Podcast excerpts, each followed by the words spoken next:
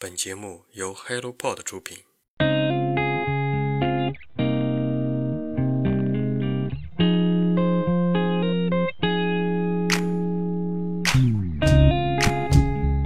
Hello，大家好，欢迎收听《人间观察》，这是一档探索有趣而独特灵魂的访谈播客。他们平凡而优秀，真实又坦诚。在这里，你会发现，所谓的成功远不只有一种定义。我相信，真实而平凡的优秀才更值得借鉴。如果你想透过他人的视角观察不一样的生活体验，这档节目能为你的人生带来改变。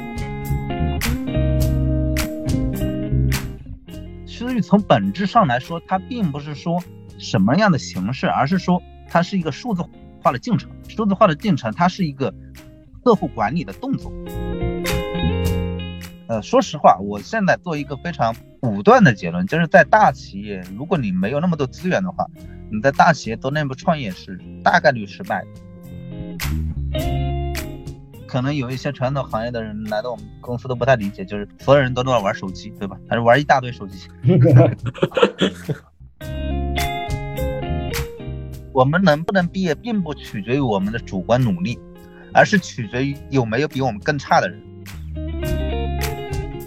我要坚持二十多年，我能不能坚持？我能坚持，但是二十多年我没试过。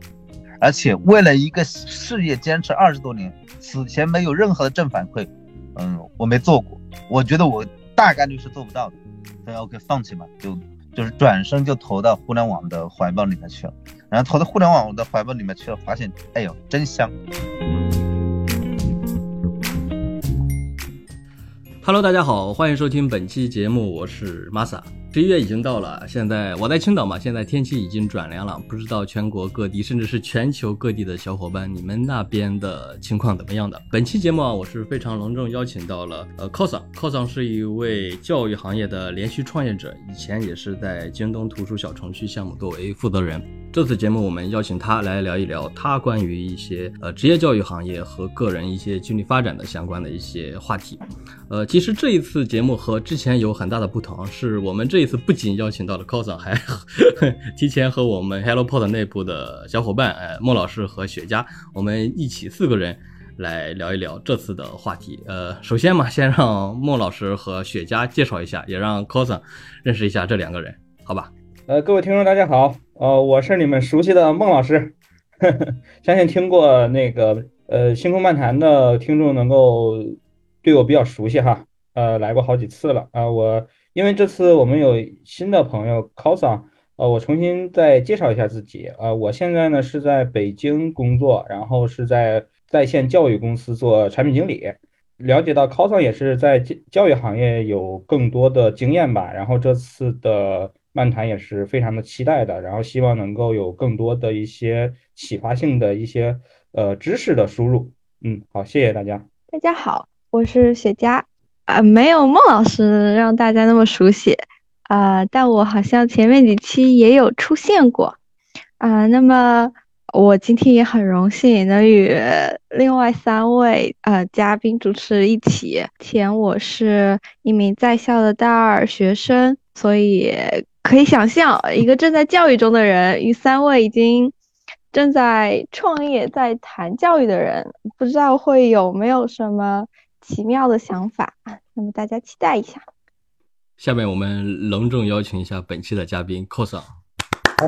Hello，Hello，Hello，Hello，Hello。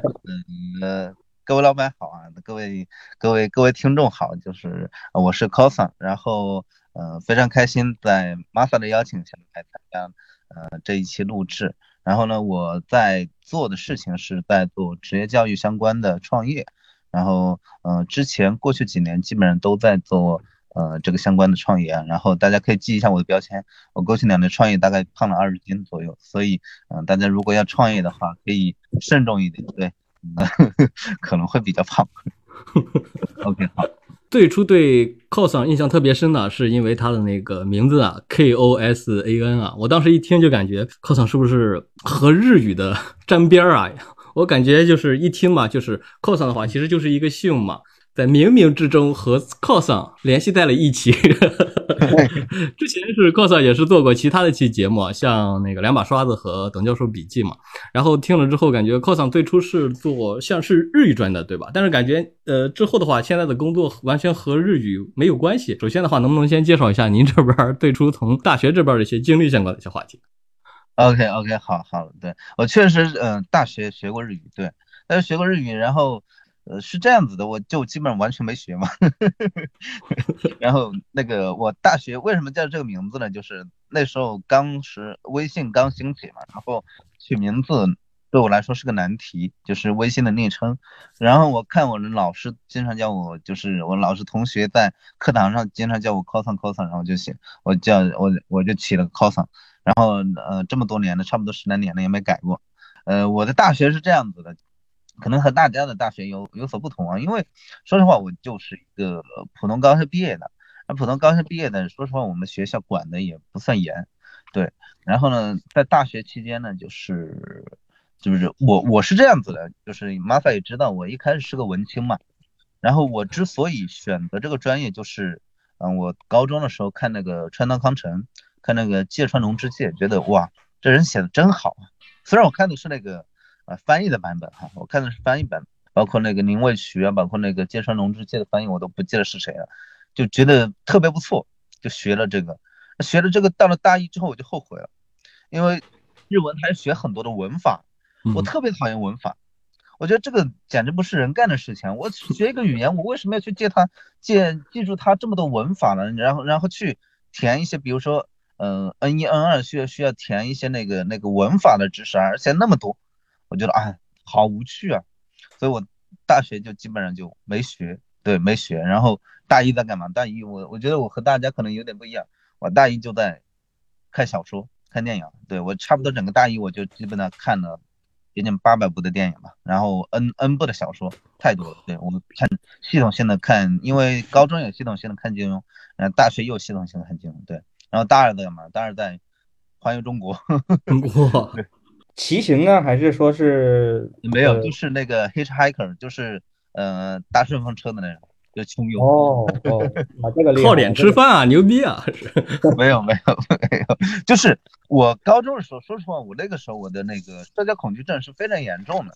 对，当时为了锻炼自己的胆量，就去嗯做了这个事情，然后发现越做越有趣，越做越越上瘾，然后就基本上把中国的西部都都玩了一遍。我大三基本上也是在这样子，对，然后在做做了在校外还做了一个公众号，然后大四就全嗯做公众号和谈恋爱去了，对，所以鉴于此，就是我的嗯我的本专业我是没学的，对，没学的，然后也混糊弄过去的，混混混过去，然后毕业的，然后到了临临了毕业之际，忽然发现我能干嘛？反正啥都不能干。对，然后人家告诉我说，哎，有个做运营的事情还可以，我说要不去试试。然后我一看运营，到底啥是运营，我也不懂，对吧？后来了解了之后，哇，我做了两年的公众号就叫呃那个运营。对，那时候公众号已经做了几十万粉丝了，说实话很早，已经已经还非常可以了。我我那时候才知道，哇，原来这叫运营啊，这叫新媒体运营，这个我懂。对，这个我应该还做的比较出色，所以后来就踏入了这一行，然后。嗯，后面的故事就非常多了，对，嗯，但是踏入这一行的时候，嗯，我在整个大学期间，包括我在那个呃大学之后，我还是一直以为我是一个文青的，对，我觉得我人生的，在我认为我是文青的时候，我觉得我人生的唯一的选择就是去做一个作家嘛，然后确实如 Masa 嗯之前知道的啊，就是我到了二十四岁那一年那一年，也就是毕业那一年，毕业后面那一年吧，然后那个。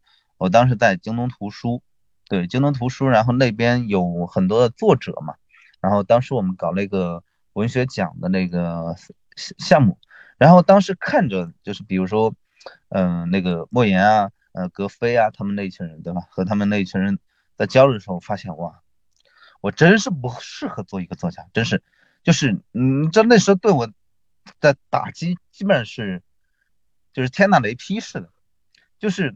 我人生中的此前十几年的一个一个一个呃梦想给破灭了，为什么呢？就是说实话，他们五十多岁了，然后对吧？嗯，可能状态就是，也就是嗯，比较油腻。我说的油腻的意思，并不是说那个什么行为油腻，而是说，嗯，皮肤上以及头发上所呈现出来的形态。还有就是呢，写了这么多年，因为我知道他们本行的收入嘛，写了这么多年，在国内做到 top 级的，就是还活着的 top 级的作者，他每年靠本行的收入也就不过百万，寥寥几百万。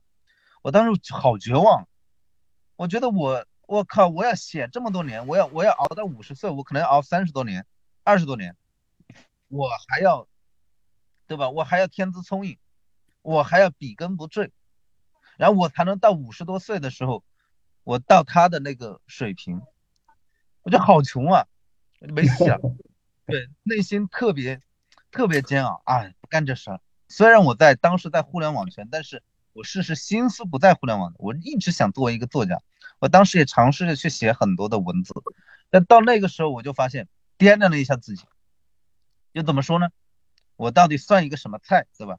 我一想，天资聪颖，我觉得我虽然擅长写，但丝毫谈不上天资聪颖。然后呢，我要坚持二十多年，我能不能坚持？我能坚持，但是二十多年我没试过，而且为了一个事业坚持二十多年。此前没有任何的正反馈，嗯，我没做过，我觉得我大概率是做不到的，所以 OK 放弃吧，就就是转身就投到互联网的怀抱里面去了，然后投到互联网的怀抱里面去了，发现哎呦真香，就嗯嗯，就是马上赚钱能力就就就就就上了几个水平，发现哎这才是我想干的事情，就是呃用心搞钱嘛，对，大概是这样子的。这个转变真的算是一个人生的一个很大的一个转变啊！它其实是两个，一个就是发现真没钱，对，因为这些 top 级的作者，我差不多知道他们本行的收入，我是指本行啊，因为嗯，比他们稍微差一点的作者，或者差很多的作者，就是还能够为此吃得上饭，就是通过呃作家去吃饭吃得上饭的，他其实除了本行，他基本上没有其他的收入的，对，那我发现。首先从收入上是不合适的，然后从就是去掂量一下自己到底是什么水平。比如说，不管是莫言也好啊，是格非也好啊，就是格非就更加了，就是属于那种比较年少就比较成名，然后呃一直是比较拔尖的状态的。然后我去掂量一下自己，就我到底呢，我我的个性啊，我的实力，我在文字方面实力，我到底适不适合干这个事情？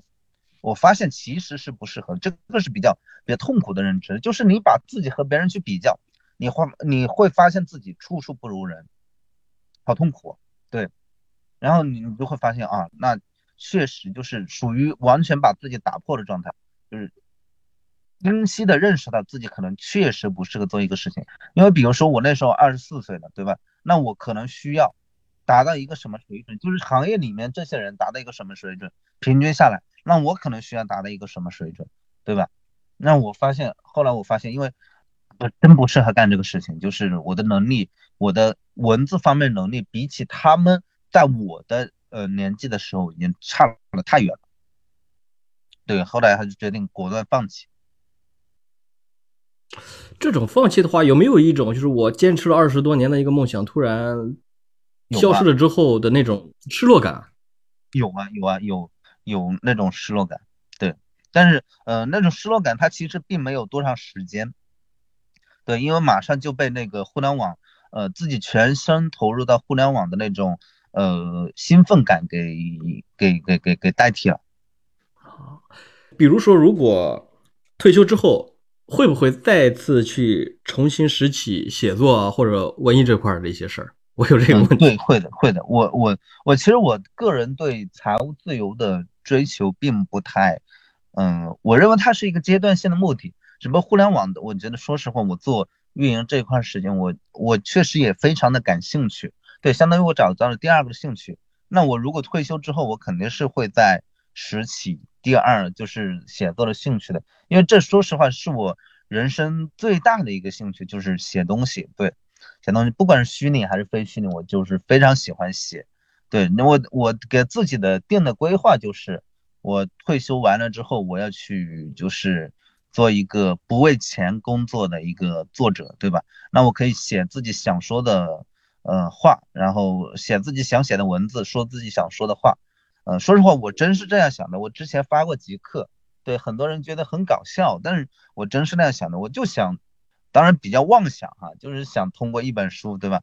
嗯，流传千古，对，或者遗臭万年，对吧？那遗臭万年万年的形式是怎么样的？就是写一本黄书，然后让大家，对我真是那样想的。对我，我非常喜欢，就是，就假如说我的目标，对吧？我的目标是为了。呃，让自己成名，就是在写书的这一块成名。那不管是我写一本，嗯，非常，呃，就是励志的，或者是非常经典的一本小说，还是说我去写一本黄书，导致大家的阅读量很广。我们这有大学生啊，我们有女大学生啊，你要注意啊。没事儿，没事儿，我听得下去。啊，就是我的目的是为了让自己，对吧？被在写作的方面被更多人看到。倒不是被更多人认同，而是被更多人看到，那就 OK。写一本黄书，流传千古，我也觉得非常好。因为不管是我前面的案例，因为我我我会参考，呃，系统参考对标系，不管是鲤鱼啊，还是不管是比如说最近的，当然我可能没有他们写的那么好，我肯定没有他们写那么好。呃，比如说那个冯唐啊，对吧？比如说王小波啊，等等之类的，比如说那个张贤亮啊，对吧？比如说，呃，还还还有还有太多都是。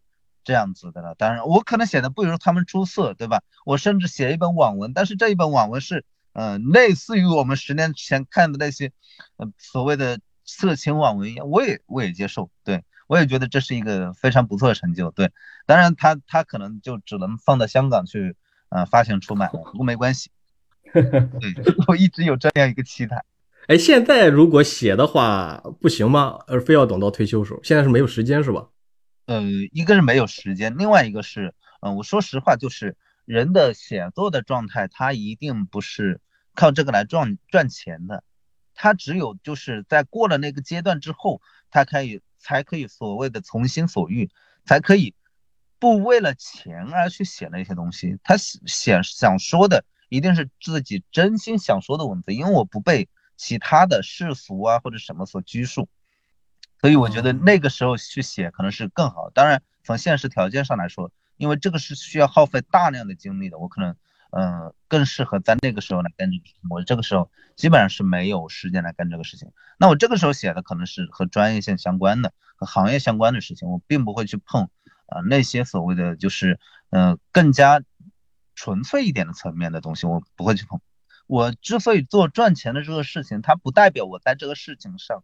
没有任何兴趣，我我说实话，我只能做自己感兴趣的事情，所以还是我感兴趣的事情，而且我还是可以写文字，只不过是我写的是更加，嗯，涉及的行业、涉及的专业性相关的，也是我自己的思考，嗯，它代表一个破而后立的一个过程，破而后立，那呃，我之前知道我那一块是不合适的，所以我就到这一块，我到这一块，我也我也发现了自己的兴趣所在。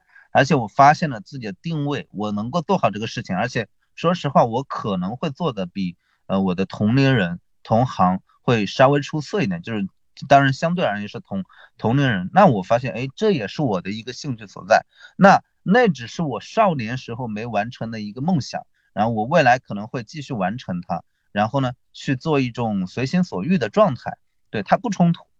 破而后立，我觉得今天这个主题就是破而后立，是非常的形容的非常非常的恰当。我觉得，哎呀，大家可能都会涉及到这个所谓的人生选择的问题，因为，嗯，你假如说我，我说实话，我之前我从职业上来说，我纯属代表什么呢？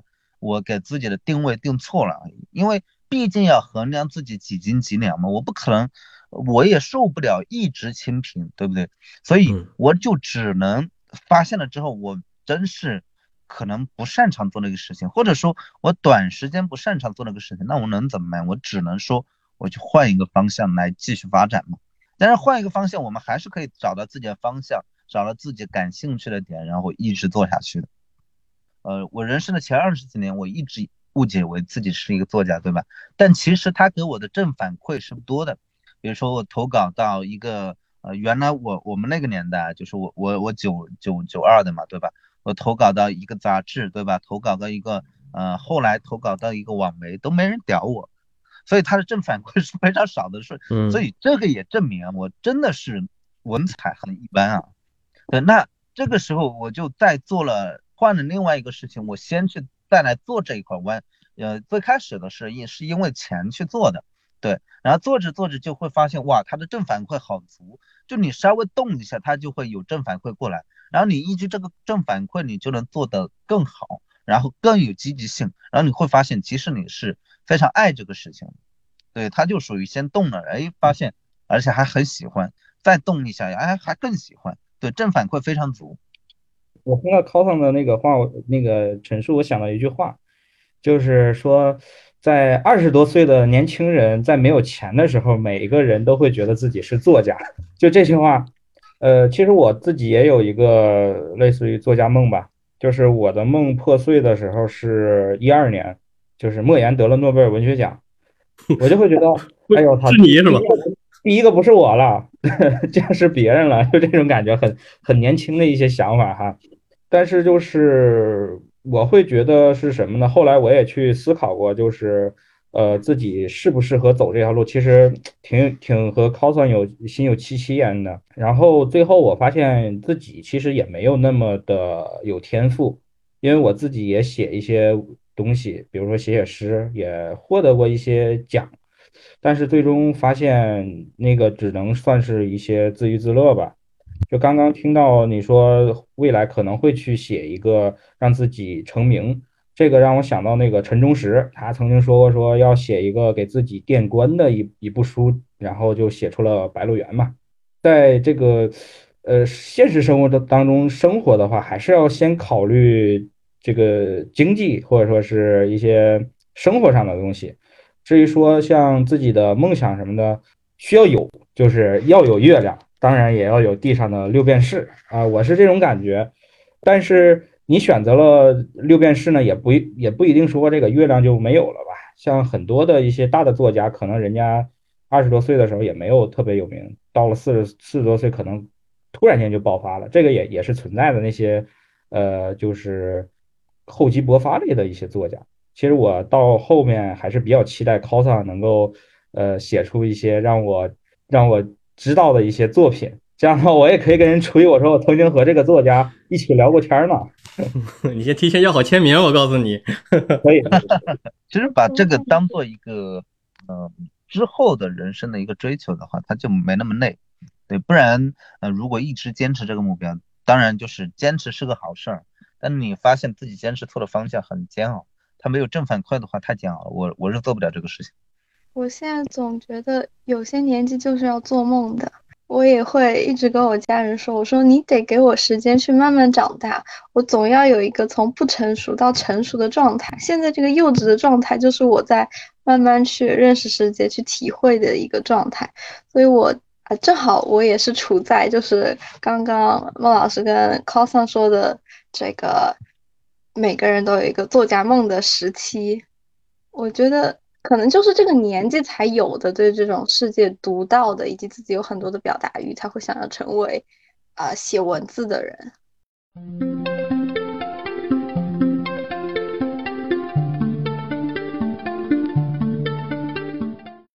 我对于 cos 说的大学生活啊，简直是我梦想中的大学生活。我解释一下，就是你你说，其实你就想知道我为啥可以，对吧？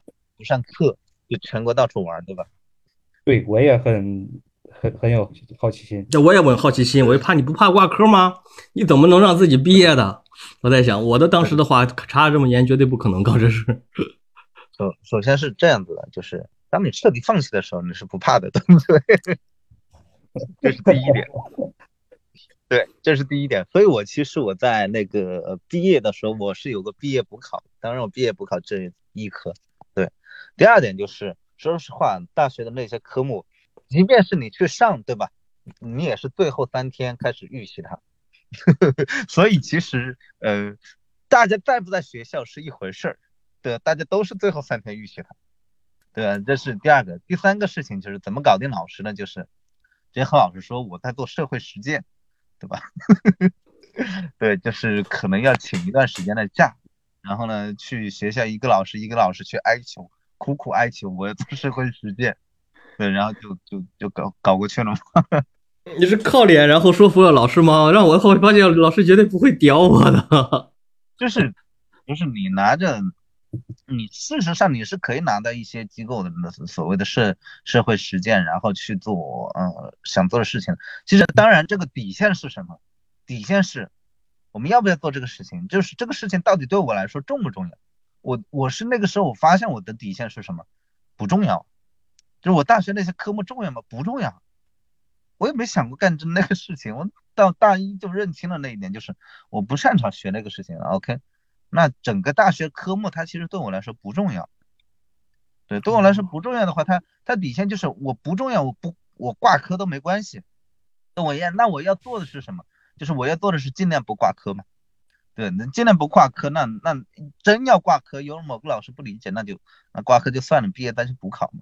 对，还有这样一个点就是，嗯，学家对，呃，他是这样子的，就是我们能不能毕业，并不取决于我们，各位，就是这是一个非常神奇的观点，但它事实上是这样的，我们能不能毕业，并不取决于我们的主观努力，而是取决于有没有比我们更差的人。对对对对 对，我觉得你说的对，解释一下，解释一下，解释一下，就是你一个年级一个学校，你每一年，对吧？你的没有通过的概率，就是没有毕业的，你当年没有毕业的概率，它是恒定的。它比如说老师给你画一个，我们这个我们这个系两百多个人，对吧？我们就要两个人或者三个人毕业，毕不了业，对吧？那你就去掂量，你是不是那个两三个人？对，假如说我们这两百多个人，你会发现，哎，你环顾一周，因为我们当时一个系都坐住一起。我环顾一周，我发现，哎，我有一个同学，他比我更差，他天天躺在寝室，他就躺在寝室玩游戏。我就想，我会不会比他更差？我会不会是那个毕不了业的人？我发现我不会是，对，因为一定是他，对，所以那个时候我就放心了，我觉得我不可能毕不了业。这是一种非常神奇的，就是非常神奇的思考方式啊，就是从从那个从学校的角度来推理，就是你到底毕不毕了业。假如说。我们一个系两百个人，一定要有两个同学毕不了业，那你就去想，你就去一个一个盘，这两个人是不是你？我发现不是我。对，这这个比比较神奇的思考方式，但它确实有用啊。对，就是从底线上去来把自己看看，如果你底线 OK，你在那个底线里面，你说是你，那你要努力一点点，对吧？那那个底线你你会发现有比你。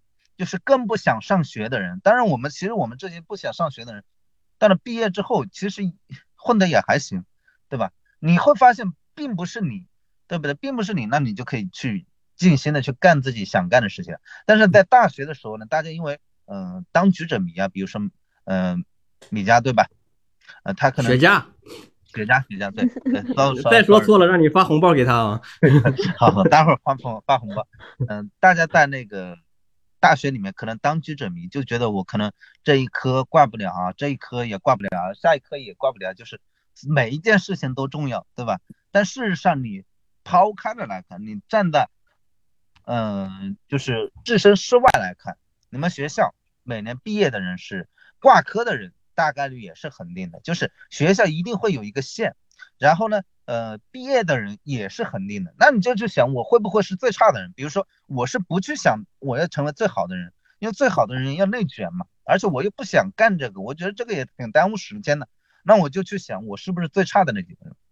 就是只要你，你比如说你站在你们班的角度去看，哎，我发现我班上一定有几个人比我差，那我就不担心了，对吧？我就不会挂科嘛。这是一个。第二个事情是，嗯，一定有人比你。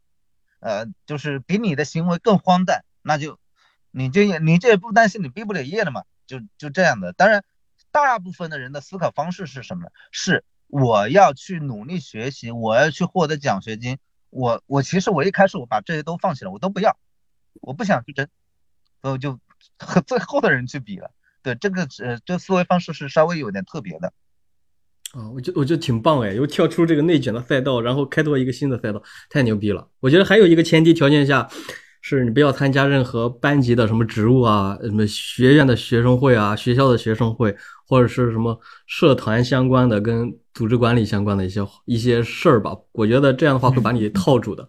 对，是的，是的，是的，是的。那个时候，因为刚开始的时候，在大学的时候就是比较社恐嘛，所以不会参加这个活动，就是比较安静的看文字和看电影的一个状态，就没怎么去参加这些社团活动。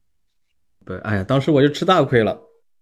当时就是做这种班级活动，然后发现你不能学习不好，你学习不好的话起不了带头作用，然后就，然后就就是按照所谓的传统的那个道路，然后走一走。再加上当时说实话，确实格局真的有点小，一些东西除了学习之外的一些东西都不太了解嘛。然后经常我和一些朋友们还说，如果再让我回去的话，呃，回大学的话，我觉得我愿意干的事儿肯定是先休学，休学一年两年，以学生身份到。全国各地去各种尝试啊，对不对？不管尝试你失败也好，还是成功也好，你以学生身份去尝试的话，肯定的是这种评价标准也好，还是这种门槛也好，这种试错成本的话是低很多。失败了就失败了，但是成功的话，一看就是，哎，你社会人成功跟以学生的成功就是不一样，这种感觉就是不一样。所以，我一直是真的，有时候梦想哪一天我能突然穿越回去之后，我也想干这个事儿。我个人是看那么这种穿越小说看的特别带劲儿嘛，所以有时候会带入其中啊。到现在也是一个喜欢胡思乱想的，是吧？一中年人不不是中年，三十五岁以后才是中年。我也是青年，中二青年。雪茄听了之后，你有什么感悟吗？中年人想法真好。会不会有参考啊？呃，现在是处在不断尝试的状态，对于所有感兴趣的事情都想去尝试。反正呃，我现在想法就是人生多去体验，多去尝试。我当时你就是创业之前的话，这一块的话也是按照那个互联网这边的一个呃情况，也是一步步发展的嘛。对对，是的，是的，是我第一份工作，因为说实话，我就我们那个学校说实话比较一般。所以我我就不担心，对吧？不担心学业，所以我没毕业就大四的下学期没毕业就去了去了北京实习，然后 去北京找工作嘛。对，但我作为一个野鸡大学的，对吧？一个一个普通二本的一个一个学生，说实话选择不多啊，对，选择不多。但是其实我当时我做的公众号，说实话已经比业内的很多人出色很多，只不过我自己不知道而已。对，然后呢，后来也也没梳理出来优势，就在北京差不多。呃，当时北京地铁卡可以五折，对我刷了不到一个星期吧，我基本上一天面试三四场，对，一天面试三四场，然后就直接把不到一个星期把北京地铁卡干到五折，干到干到干到五折之后，呃，面试了几十个岗位，有的在民房里面的，然后有的在胡同里面的等等之类的，后来真正要我的不多啊，也没有大企业，对，因为说实话履历不好看嘛。大学也没学，对吧？然后就就去了，只有只有，因为当时开课班，当然他们现在还在那个在北航外面的那个至臻大厦。我一看，我我去，这挺高端的，对，就是属于那种所谓的大城市的那种感觉，那种高端的写字楼。然后你去里面做个小白领，做个小螺丝钉，对吧？然后哎，发现这个更更高端，对吧？就选了这个，就去开课班实习，然后在开课班待了一年多。对，那个时候很神奇啊，开课班那个时候。嗯，还没跑出来，还没跑出来，所以在开科巴待了一年多，当时给我的感觉就是开科巴就是世界上最差的公司。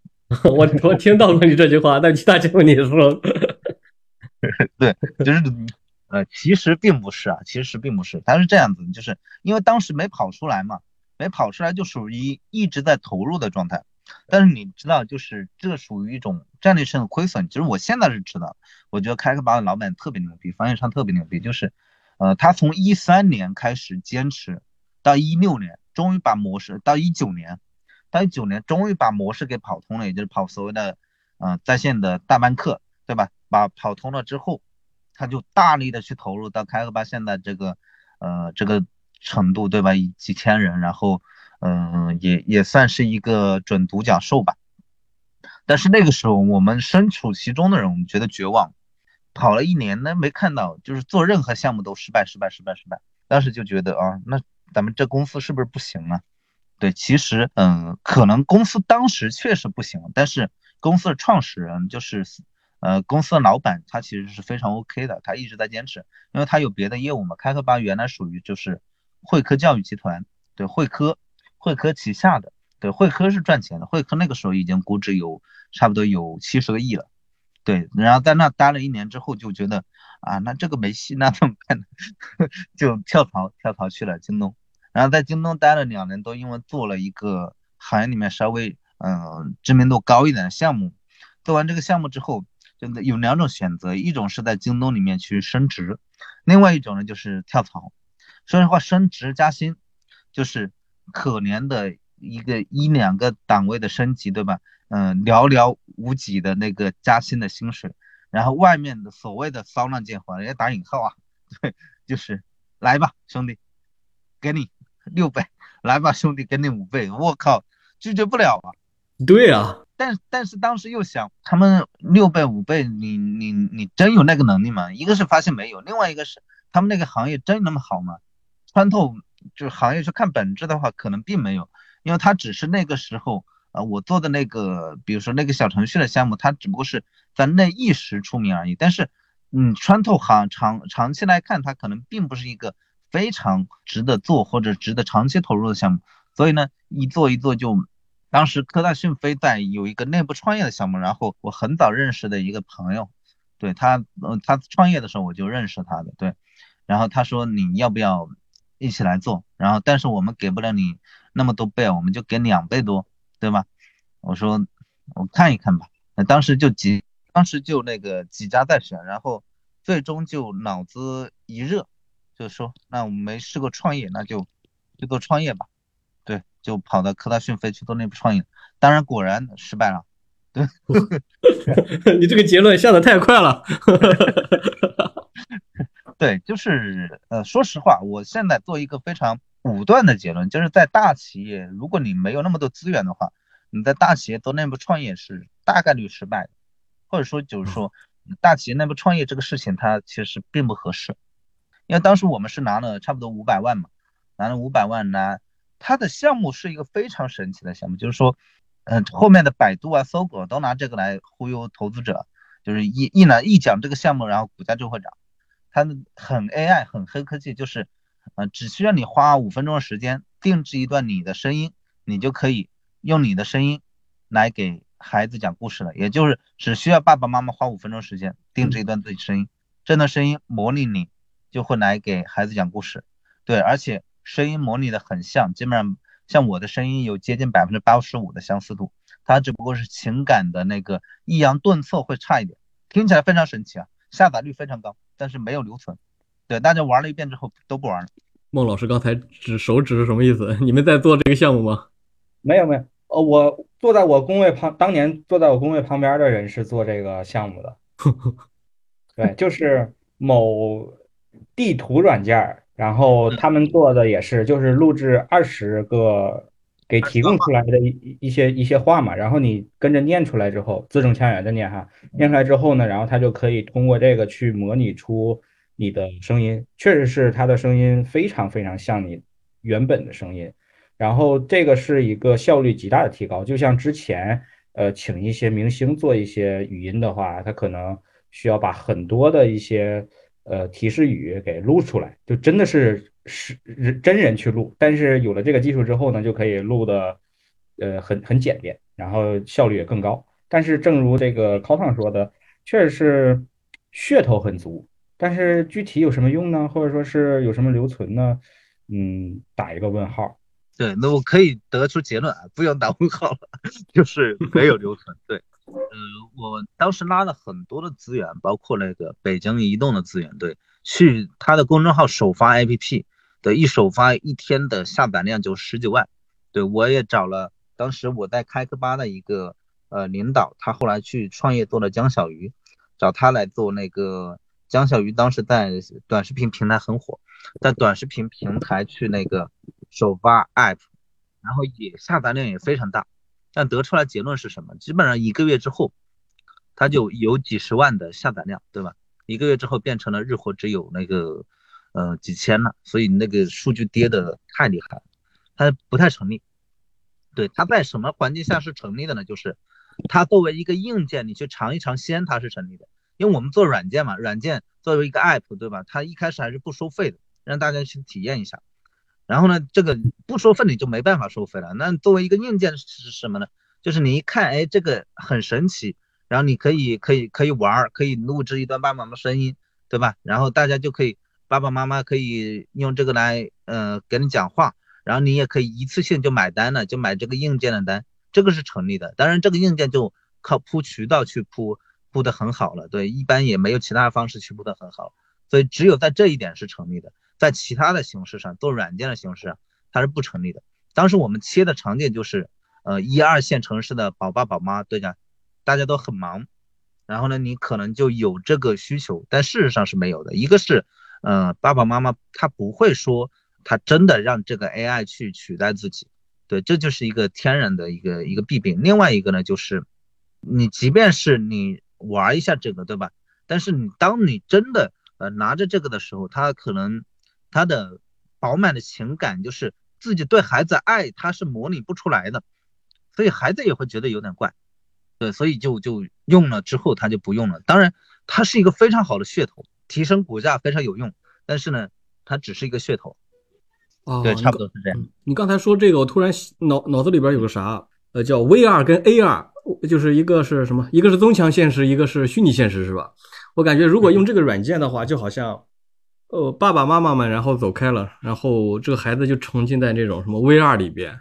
就直接面对的机器，但是我们好像需要的，比如说像我是一名奶爸嘛，就是宝爸，然后我可能需要的，我终归还要和孩子相处嘛。这样的话，我可能需要的不是 VR，而是需要 AR，在我跟孩子互动的同时，通过技术啊，或者是软件也好，硬件也好，然后增加这种乐趣性啊，增加这种什么双方尽情的那种欢乐感，让我陪孩子的时候感觉也不枯燥，是吧？家人的一个最大问题就是男性，就是爸爸们的话，就是和如何就是让自己陪孩子的时候也比较开心啊，因为并不是所有的父亲就是能够经常陪孩子，感觉特别的特别的什么，真的是喜欢，有的可能就是为了为了让孩子不要让他缺失这种什么父爱，所以在这种刻意的。我感觉，如果 AR 的那种那种感觉的话，孩子跟父母真实的这种互动的基础上，有这种技术支持的话，感觉是那个可能才是一个刚需嘛，也是什么双方都不会排斥的一种产品吧。啊，突然想起来了，插个话，抱歉。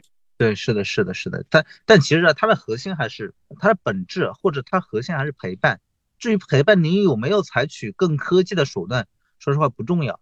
你如果没有采取更科技的手段，那你有一颗爱他的心，对吧？这就已经够了。嗯，对。但如果有更科技的手段，他更自然参与你的生活，参与你们的沟通、呃交流里面去，这也是可以的。但最最核心的肯定是一颗爱他的心，对吧？是一颗真诚的心，而不是别的所谓的戒指，它并不重要，手段它并不重要，而是呃两颗赤情赤诚的能够互相交流的心，它是更重要的。其实就是总有技术覆盖不到的地方吧，就比如说人类的这种情感问题，可能用技术的方式去解决，呃，并不能够达到很好的一些效果。对，所以我的人生就是去创业失败，然后自己回来创业也失败的这种状态。但是像我之前那几期节目说的是，你如果。没有这一次次的这种经验的话，你后边也不会有一次次的成功，对吧？肯定得那么以最少的成本失败过一次，是吧？或者甚至是两次的时候，才能知道整个链路是怎么跑出来的，对不对？我感觉这个也是很重要的，对吧？对，就是说实话，就是就比如说那些大厂出来的，有一些呃或者负责过一个项目的人，他出来他之所以呃成功率高一点的原因，并不是说他。没有过试错的阶段，而是他试错的时候是在大厂里面，然后通过大厂来给他买单而已。哦，对，这这是很很真实的一个一个真理啊！我说，对对对对对，是的，是的。所以，呃，严格来说，就是每个人，就是你你选选赛道啊，或者选做一个创业啊，你肯定是要试错的。所以这个我倒不担心。而且说实话，我们的试错对对我个人而言，呃，这个成本是可以接受的，就是不会说让我倾家荡产。上产什么他不会，对，所以他就就还还好，对，但是只不过是，嗯，创业也几年了，大概没赚到钱嘛，对，没赚到大钱，这是就是比较比较局限一点的嘛。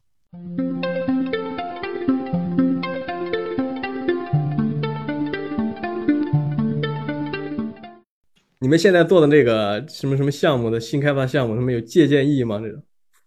呃，我那新开发项目可能还不太一样，就是我们算是已经有一个成功的案例了，在就是在国外，然后而且是尽可能的把我们现有的能力是复制到呃一个新的场景下的，所以它失败的可能性，我感觉并没有那么高。但是说它有多成功，这个也也我我这边肯定也会打一个问号，因为毕竟说是换了一个新的场景，会有水土不服的这种情况。也算是 K 十二是吧？但是现在政策这么现在这么严的话，不会受到什么打击吗？是这个？不会啊，你你给国外的人去去上这些课，咱国家凭什么管啊？没管的哈，这种 啊，出海了都。对对对，出海不得不得不出海是吧？我不得不出海，现在就是已经有一种。呃，天塌了的感觉，你没看吗？就是猿辅导开始卖羽绒服了，然后新东方开始直播带货了，然后好未来不知道在干嘛。反正这些巨头们都已经过得非常的惨了，像我们这些小的小头们，哎，也只能说是寻找一些机会吧。后边的规模的话，会有一个什么前景吗？就是职业教育的话，会可能会越来越大，或越来越小啊这一块的。从 K 十二的，就是。我们抛去双减，就是从仅仅从市场角需求的角度来看，肯定是 K 十二更大的，对。而且即便是双减之后，它市场需求来说，K 十二还是更大的。但是从那个实教这一块来看，它是这样子的，就是是职教前面就是从整个教育来看，整个教培行业来看，它差不多是九十年代开始教培行业开始产产生的，呃，从新东方那个年代开始产生的，到今天。呃，教培行业它有点不一样的就是，它是整个社会可能为数不多的一直在增长的一个行业。就是当然今年的那个呃那个就是双减，它是那个黑天鹅事件对，或者灰犀牛事件对吧？但事实上你抛去这一点不谈，整个教培行业它一直是在增长的。对，这个不只是 K 十二，还有就是职业教育。那双减让 K 十二它呃增长就马上就基本上接近于。呃，所谓的二线部，对吧？可能可能就没有了。但职业教育它还是一直在增长，对。所以我当时在选这个赛道的时候，就是，呃，这是一个一直在增长的赛道，这是第一点。第二点就是我们去看所谓的入局者里面的人，对，里面人就是他大概率啊，就是，嗯，我所看到状态就是大家的不管是招生啊，还是那个上课啊等等的方式，它都是比较保守的。但是我们要去看这个人群啊，这人群。职教它覆盖的是什么？覆盖的是中国未来的，就真正的做呃上职教或者在那个呃深度的被职教所覆盖的人群，它其实是青年人，对中呃就是青少年或者是青年的这一个群体，因为这个时候大家的学习欲望才最强烈嘛。但是呢，你去看它的营销方式，它的招生方式，它其实是非常老套的，所以呢，这里面有一个结构化的差异。有一个有不叫结构化的差异，叫结构化的矛盾，就是你即便是从最浅显的一级来看，你就看每个职教机构的呃所谓的主题啊，所谓的呃 VI，所谓所谓的那个它的视觉呈现效果，你都能够发发现这里面有一个结构化矛盾，就是你覆盖的人群是呃可能代表，因为我所说的职教是大职教、泛职教领域，它可能代表是中国未来的一群人。但是呢，你给他提供学习的方式，甚至是你呈现在他面前的招生的那个单子等等之类的，都是非常老套的。他基本上可能可以这么说，他还没怎么受互联网的洗礼。那这里面就会有一个呃所谓的呃天然的矛盾，就是服务的是年轻人，但是呢，你招生呢却是用呃十年前、二十年前的那一老套的东西来。来服务人家，来来招生人家，这个我觉得是有天然的矛盾的。当然，它并不代表说它它的存在肯定是有一定的合理性的，只不过是我觉得有一种更合理的东西，从更合理的招生方式、更合理的和用户的呃沟通连接的方式来取代它。对，所以我我我是这么看这个事情的。然后我觉得这里面会存在一些结构性的机遇，这也是为什么就是教育行业，即便是有一个。呃，二线部事件对吧？呃，双减出来之后，我还是继续在这个行业的原因，因为我觉得这个行业它还有很多呃值得被挖掘的机会出来。那个 cos，你具体在职业教育这块是做哪一个方向的呀？对我一开始我过去两年我其实做的是那个公务员考试的方向，对我们做了一个呃比较新颖别致一点的品牌，然后呃从最明显的程度来说就是什么呢？我们把那个 VI logo 都换成了呃年轻人非常喜欢的颜色，这从最初级的理解就是我们把那个 VI 色换成了 Tiffany 的蓝，Tiffany 是奢侈品啊，对，稍微轻奢的一个 Tiffany 蓝，给它做了两格的跳色。所以它就是一个非常年轻一点的品牌，然后我们 logo 也用了一个所谓的一个一个胖胖的一个鸟的一个设计来来来做的一个东西，这是非常浅显的理解。对，然后做公务员考试这个领域，但是这个领域说实话它是个血海，对，竞争非常激烈。当然这个呃他坚持做下去肯定是有机会的。对，在职教领域它有一个点就特别神奇啊，或者说。呃，在教育领域，其实，呃，如果抛去阿夏波事件不谈，它都一样的。如果你这个机构你做了五年你还不死，你就基本上不太可能死了，因为后面的呃其他的后面的，不管是学生的转介绍啊，还是你在行业里面有一些呃浅浅的知名度啊，都能够让你说，呃，让你这个机构能够继续活下去，差不多是那样子的。呃，我现在从那个我上一次创业我已经退股了，因为我们当时。呃，我们被一个呃融融了很多钱，融了很多钱，然后我们差不多大股东就是该换了，从大股东从创始团队里要换成了一个呃另外一家战略投资机构了。然后我们我们原来做这个事情是奔着上市去的，但是奔奔着上市去就是不太能上市的。我后来盘点了一下，我个人能够拿到的，呃，就是其实很很简单，就是个人能拿到的好钱就好处啊就。它其实已经不是上市能比的了，不是上市能比的，那我可能要，因为它可能要一到两年之后再上市，对吧？那上市完了之后，我可能还要作为就是作为一个拿没拿，呃，就是因为你的股份要换成他的企业，他就他企业以收购你的企业的方式，然后你的股份换成他的股份，对吧？那你可能没多少，但是呢，你还要持续的绑定四年，也就差不多六年的状态，那。嗯，六年又赚不了多少钱，我就觉得这个事情没多少必要了。后来就出来了，对，出来我再做了一个那个私域流量培训的创业，因为我原来就是我管流量、管销售这一块儿，管训练营这一块，所以这一块我呃比较懂，对，所以就就就自己在做了一个项目。然后呢，呃，说上基基于上一段创业，我们得出来的一些新的认知就是，我觉得慢慢做这个事情，我也不去融资了，因为说实话有很多投资人也找过我，但是我。不太想融资了，我就慢慢做这个事情，遵循教育行业的，呃，它的增长规律吧，就是慢慢做，然后呢，把口碑做得好一点。对，所以我现在在进的是一段新的创业，在做，呃，开的第一个品类是私域流量的培训，它其实还是教育领域，它还是职业教育领域，只不过是，呃，因为我差不多我从八月份把股份退出来到现在，就是我一直在找一个。好的品类，这个好的品类要有几个特点，第一个是它竞争不激烈，第二个是呢，呃，入局者呢可能也没有那么厉害，然后第三个呢你自己还懂。对我找品类找了好久，找了好久，后来发现，哎，这个品类是比较合适的。首先我我可能是比较懂这个品类的，这是一个。第二个事情是，呃，这个品类里面目前已有的入局者，他们都，呃，就我觉得他们还没有形成那个。呃，垄断效应也没有形成，说对对行业里面已经就是大家做这个培训就找谁，还没有形成那种品牌的认知。对，然后第三个事情呢，就是它的增长确实还比较大，因为我在分析这个市场的时候，我发现就是基本上可以两点嘛，就是包括前几天我一个朋友也在找我，他是什么呢？就是线下，因为疫情的反复啊，以及有因为冬天啊什么。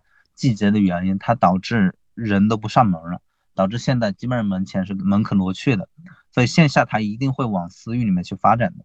然后第二个点呢，就是线上，比如说这两年非常火的那个直播带货和短视频带货这一块，但以我目前有限的经验来看，就是包括我的那些朋友给我的反馈而言，就是大家其实做个热闹，就是短视频带货和直播带货，它的。它的利润还是非常有限的，就是可能大头可能因为被过于红海的竞争和被平台拿去了，那大家要想有利润的话，还是得做。那我就觉得这是一个非常好的赛道。我去做私域流量的培训，一个是我个人，我可能也够得上这个格；另外一个是呢，它的增长潜力也比较大。对，当然它还是职业教育的领域，职业教育它是一个大职教的领域，就是，嗯，你只要涉及到呃职业培训的，它都叫职教领域。对，它并不是说只是考证啊、考公啊、考编啊，它算职教领域，或者说，呃，更初级一点的说，呃，职教领域是不是只有呃学去学技术了才叫职教？它不是啊。对，它其实是一个大职教理念。你你只要涉及到职业方面培训，它都叫职业教育。咱刚才说的那个私域的话，目前就是主要是指什么？导入到微信群吗？私域是它是这样，在行业里面很多人都下过那个结论，但是呢，嗯，我前段时间也吐槽他，就是他下了一个结论之后，让不懂的人更加不懂。就是咱能不这样吗？对他私域，如果在国内来说呢，那就很明确。就是私域就等于微信，或者说私域的主要的平台就是企业微信或者个人微信。那企业微信、个人微信，那就是你把这些人导到企业微信或者个人微信的号里面来，这就叫私域的引引流的动作。哦，对，其他的你说你做一个 app 啊，你做一个抖音号啊，你做一个公众号，对吧？公公众号当然也算私域的范畴，但是公众号它触达效率没那么高了，所以它私域。私域从本质上来说，它并不是说什么样的形式，而是说它是一个数字化的进程。数字化的进程，它是一个客户管理的动作。那你什么样的平台能够让你更好，就最好做客户管理？在中国来说，它没有比微信，或者说大一点微信生态更好做客户管理的。对，所以直直接把词语就直接理理理解成微信就行了。上一次节目你说你们要管六百还是三百台手机是吧？对对对对对，三百台手机不多了，三呃不多，真的不多吗？我把我吓了一跳，三百台手机，学家孟老师你们听听，三百台手机，我是平时是什么？就是不同的群，不停的用户，直接就是每天拿着不同的手机进行和他们联系吗？是这种感觉吗？是这样，基本上一个人管个嗯六到十台手机嘛。工作的话就是不停的和他们就是呃什么微信发信息，就是交互工作是吧？对啊，对啊，就是直接都变成微信里面就是你可以去看，可能有一些传统行业的人来到我们公司都不太理解，就是所有人都在玩手机，对吧？还是玩一大堆手机。对，但这就是就是所谓的呃，我们做私域的，或者说呃做教育这一块，他就这么玩的嘛，就是日常和用户沟通啊，在群里面沟通啊，朋友圈里面沟通啊，这种只有沟通增加信任，他才有成交嘛。所以就是终于明白了，前。自己会接触过，比如说那种雅思的那种，呃，一些群啊，或者说你自己去学一些乐器的群，然后每个他会配备一个就班，呃，社群吧，就是很多人加到一个小群，对，班主任，然后那个班主任就每天，你会觉得他那些发的给你单独他会私聊你，给你发消息会有个性化的那种，就感觉天呐，原来这就是所谓的教育出来的一套这种。我终于明白了。哎，我跟你讲那个个性化的东西啊，就是我我们公司的那个 app 里面是有一个 IM 的，就是不用微微信的嘛。但是我不知道，就是微信这种私域流量有没有这种东西存在。我们是这样的，就是比如说你想要，你看起来是个性化的一些东西，但实际上也是批量生产出来的，而且是定时定点能够发到你的，就是跟你的聊天的工具里面的。就比如说把你的名字抠出来，然后算是一个变量。那比如说我要给雪茄发，你正好命中了我的一些规则，需要给你发。那好，那我就把你的名字填进去，然后再弄一些话术，然后再去把许多就是我想要替换的，把它给弄成一些变量。然后这个时候，在你看来是一些个性化的，但实际上在于我们来说，呃，就是批量的、毫无感情的一些机器发给你的，并不是那个老师发给你，真的有可能。呃，它是这样子的，一般都是软件和那个员工配合着上的。就比如说你这个变量还是呃比较轻的，比如说艾特你，或者是呃说你的名字，然后呃这有一些相当于有一些常规的话术，这个常规话术成为一个话术库。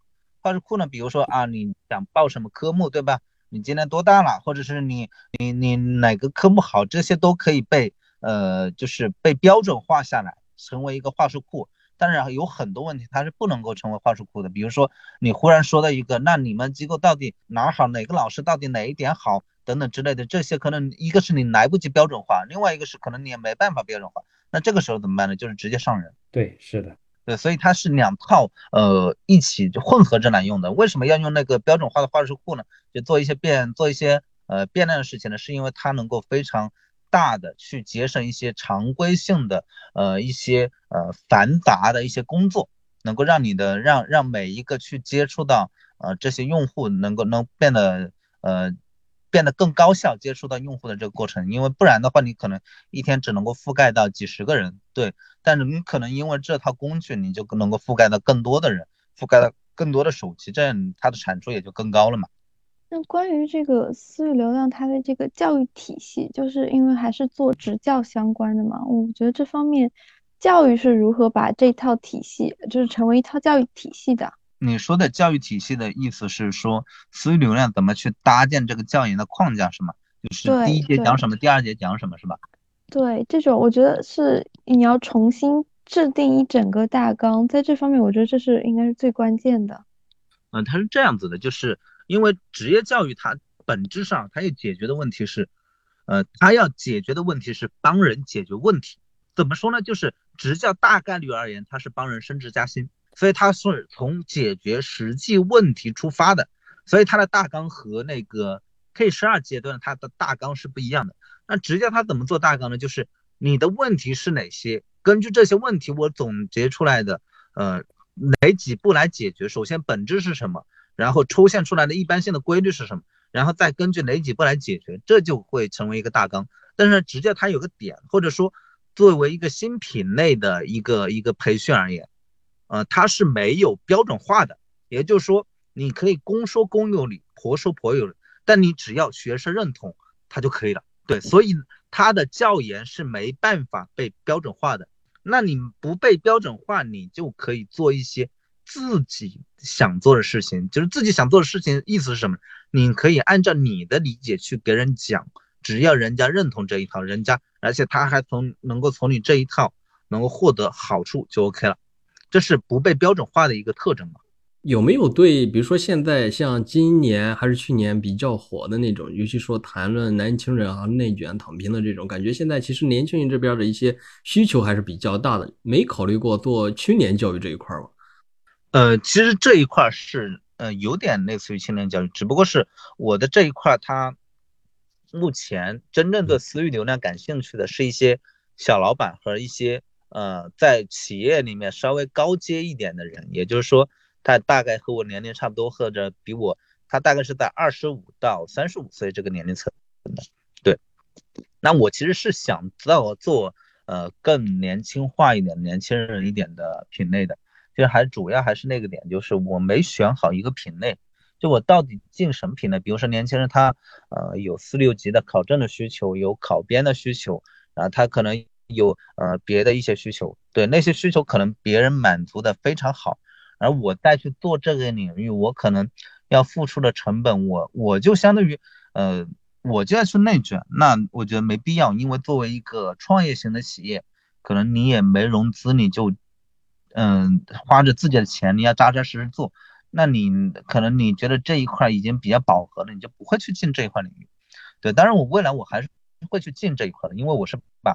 职业教育当做自己终身可以做的一个事业来做的，只不过是我没想好它的进入的角度和，呃，我到底该怎么去切这个市场？因为切市场它会，呃，和比如说，因为我们把职教分为几块嘛，一块是流量，一块是转化，一块是教研。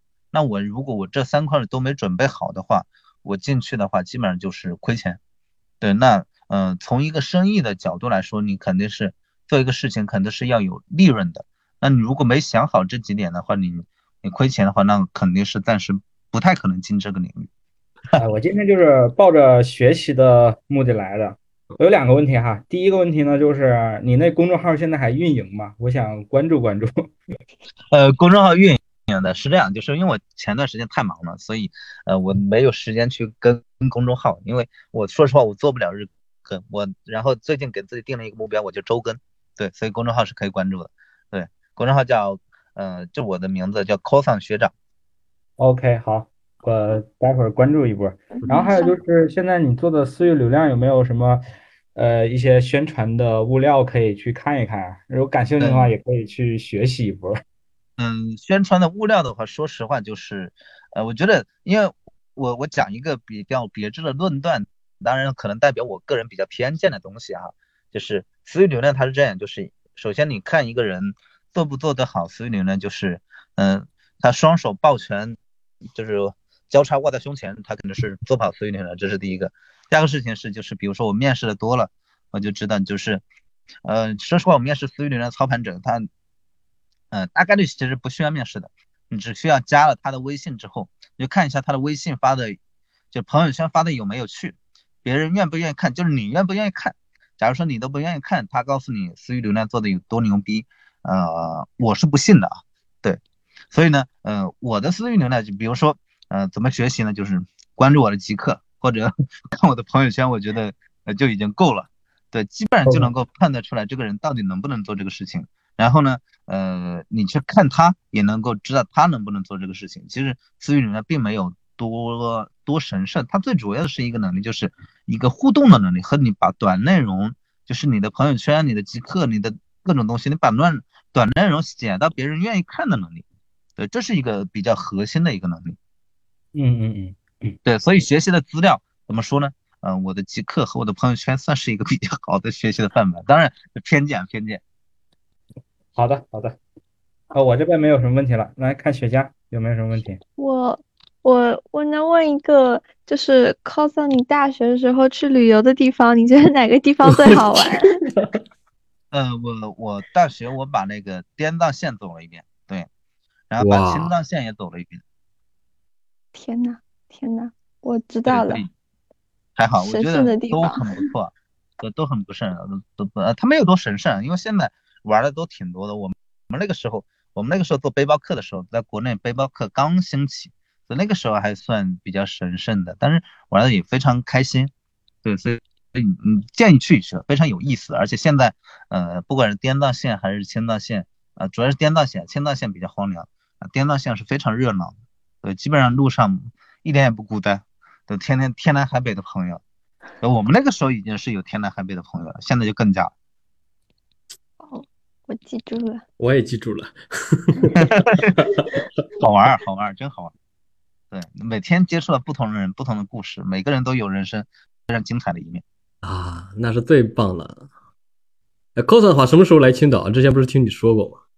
嗯嗯，我可能要年后去了，因为年后可能要去一趟济南，去青岛。主要是现在疫情反复，所以呃不太好行动，怕一回来就给隔离，或者一去就给隔离了。啊，隔离倒说不上，只是说要交四十八小时以内的核酸检测。现在，准备就是年后等，就是冬天过完了，因为冬天疫情是一个高高发期嘛，过完了我准备就去青岛，呃去那个济南一趟，因为那边都有朋友，然后他们嗯讲一讲故事，到时候过去找你呗。啊，肯定的，我一定要把你陪好。酒你喝不喝我不知道，但是我是我要我要喝，我要把你陪好。你可以喝水，是不是这种？可以吃海海鲜啊。好的，没问题，没问题。呃，管饱，把你管够，把你伺候好了。我要 come to 青岛，对不对？挺好。OK，OK，那本期节目就到这儿吧。好，谢谢朋友们收听本期节目。也欢迎 cos 来参加这次的漫谈，欢迎孟老师和雪茄啊一块儿，他们讨论有趣的话题。本期节目到此结束，我们下期再见，拜拜，拜拜，拜拜拜。